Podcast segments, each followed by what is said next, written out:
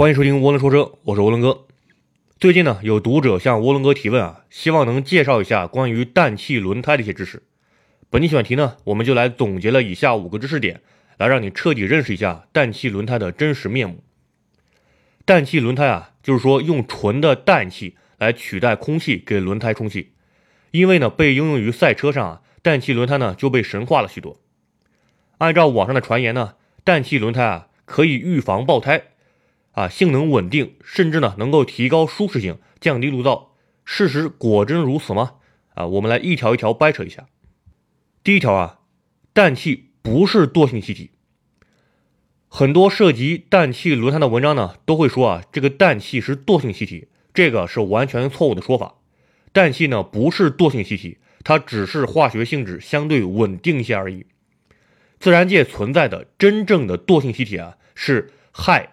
氖、氩、氪、氙、氡这六种元素，它们之所以被称为惰性气体呢，是因为啊这些元素极难发生化学反应，自然界中呢不曾存在其化合物。由此可见啊，氮气显然不是惰性气体之列，它只是啊比氧气等气体性质要更加稳定一些而已。但是呢，在特定条件下还是会发生化学反应的。第二条，氮气啊不能预防爆胎。正因为其性质稳定呢，氮气啊不但被填充进零食包装袋用于防腐，同时啊也被用于给轮胎充气。很多的路边维修店呢都提供氮气充气的服务，一般呢要比充空气贵很多。四条轮胎都充氮气啊，得花个大约四五十块钱才可以。坊间传言是啊，氮气性质稳定，受温度影响较小，热膨胀系数小，所以啊轮胎升温慢，不易爆胎。涡轮哥想说的是。这个轮胎是否容易爆胎啊？跟氮气或空气它的关系呢，真不大。这个主要是胎压和轮胎本身的质量决定的。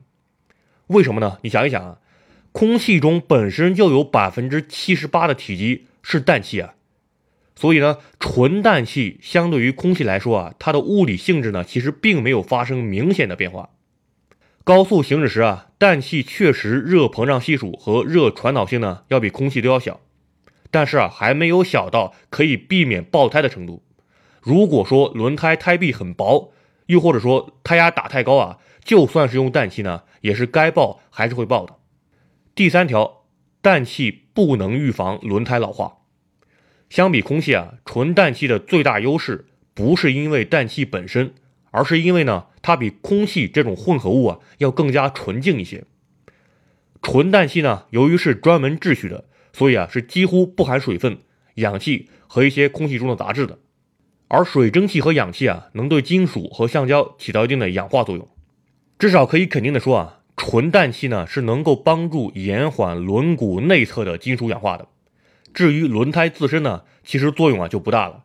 轮胎的老化主要啊是外部作用，频繁与空气、雨水啊、砂石等接触，橡胶呢就会自然开裂。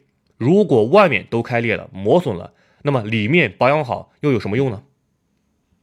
第四条，氮气也不能降低胎噪。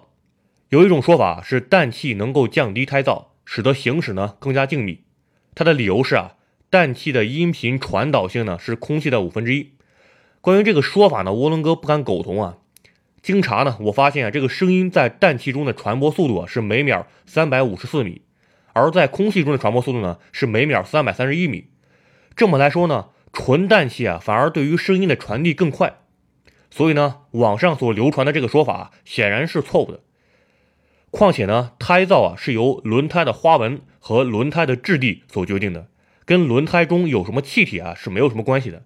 如果用氮气就能改善行驶静谧性啊，那还研发什么静音胎啊？第五条，氮气到底有什么用呢？否定了这么多关于氮气的传言啊，那么氮气相对于空气来说到底有何优势呢？首先啊，氮气的热膨胀系数比空气小，它不容易因为温度变化而呈现体积浮动，而且呢，由于纯氮气啊是没有水蒸气的，所以说水蒸气的蒸发和凝结不会引起一定程度的体积变化。轮胎的胎压啊随温度变化时，它的稳定性就比较好。这样我们开车从平原到高原。充氮气呢，就能确保胎压受温度影响最小。其次呢，氮气分子啊，因为体积较大，所以啊不能穿过轮胎表面细小的缝隙。相反呢，氧气分子啊就很容易穿过去。所以啊，使用纯氮气时，胎压会比较稳定，能够持续时间长。这一点啊是空气所没法比的。最后呢，氮气轮胎啊主要是针对赛道应用的。因为激烈的驾驶工况呢，赛车轮胎的寿命很短，所以啊要将各种影响因素呢所降到最低。而纯氮气啊，因为比空气更加稳定，所以啊就被应用于赛事。对于日常行车来说啊，大家完全没有必要给车充氮气。网上传言的有关于氮气的各种神奇效果啊，大都是扯淡的。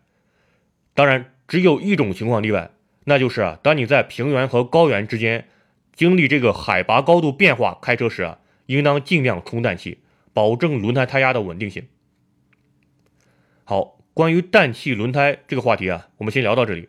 如果你有任何问题呢？欢迎到涡轮说车的微信公众号，在本期文章下面留言，涡轮哥呢会尽快回复你。